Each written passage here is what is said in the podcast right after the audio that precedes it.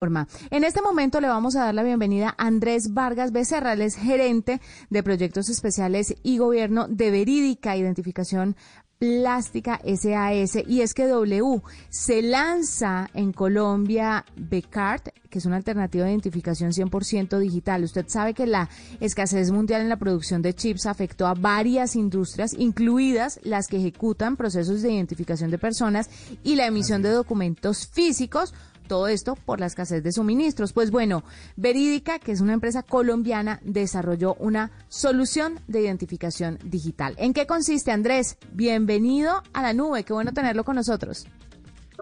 Así es, Juanita. Muchas gracias. Muchas gracias por la invitación, W.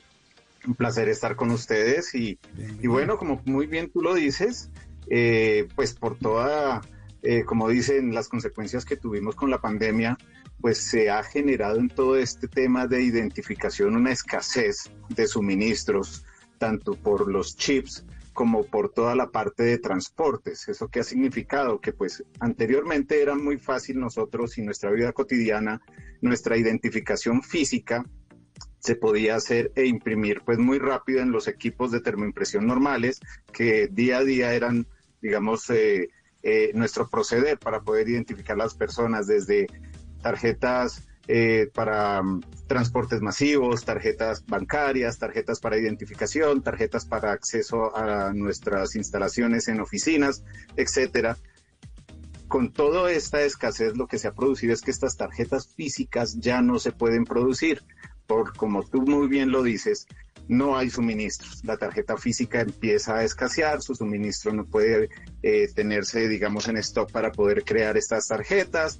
Entonces, ¿qué pasa? Ahí es donde nosotros, Identificación Plástica Verídica, creamos este nuevo producto que se llama V-Card, que es una tarjeta digital donde ustedes pueden tener esa tarjeta en su celular y se puede hacer cualquier tipo de identificación y acceso mediante el celular y una identificación que te va a acompañar todo el tiempo en tu celular. Es algo muy sencillo, es algo inmediato, tiene eh, las mismas y mejores eh, niveles de seguridad que la tarjeta física. Entonces puedes desde abrir una puerta, puedes tener firmas digitales, puedes llegar a la universidad, eh, puedes ingresar a tu oficina, hasta puedes ingresar al computador por un medio de una autenticación. Entonces tenemos muchísimas ventajas al tener esta nueva tecnología desarrollada pues para poderla tener en los celulares, ¿no? Bueno, Andrés, justamente hablando de la seguridad, sabemos que el robo de celulares sigue siendo uno de los, de los temas más complicados en cuanto a seguridad se refiere en las grandes ciudades, bueno, y eh, la verdad en todo, en todo el país.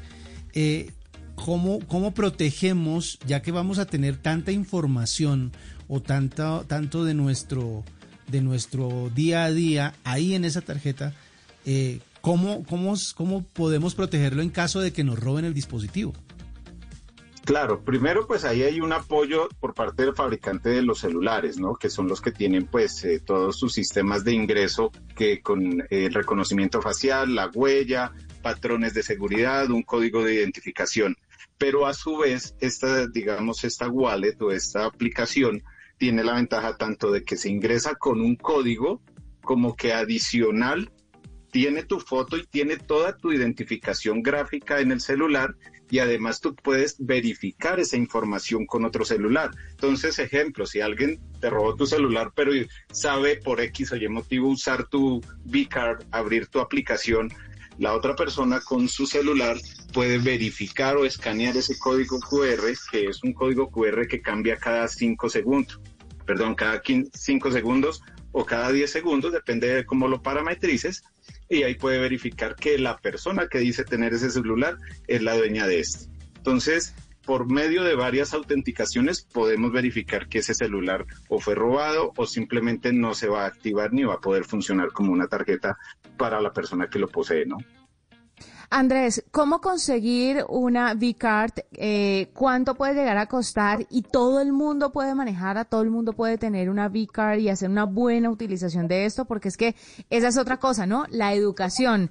Sí, y todo el mundo piensa en las mamás. Yo soy mamá, pero piense en las abuelas, en las tías.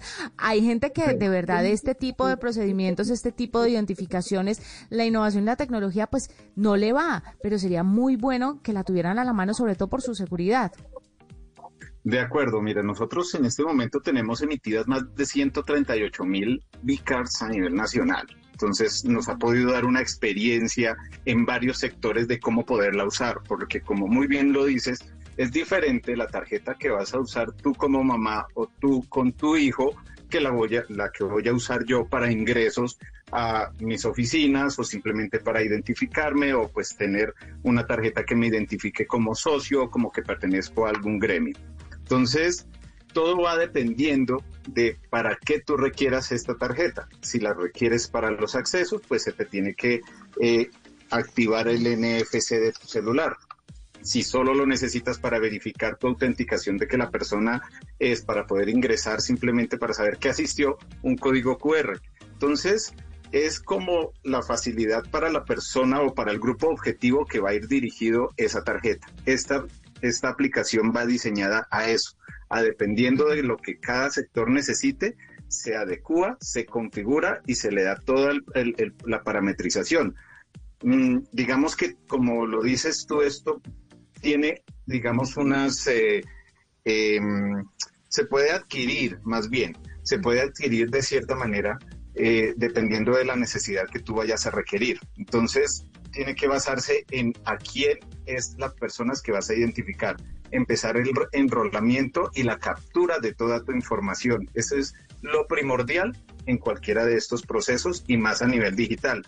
¿Por qué? Porque tú no le puedes entregar a cualquier persona esa identificación.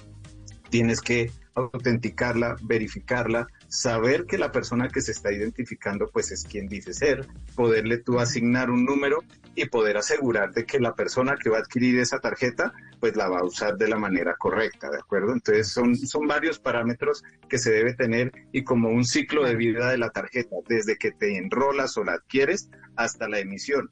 ¿Y qué es lo mejor? Que es una emisión casi que inmediata, o sea, ya la entidad o las empresas son las que tienen que iniciar la recopilación de toda la información y empezar a generar las tarjetas, cosa que puedes hacerla en horas. Es algo muy sencillo.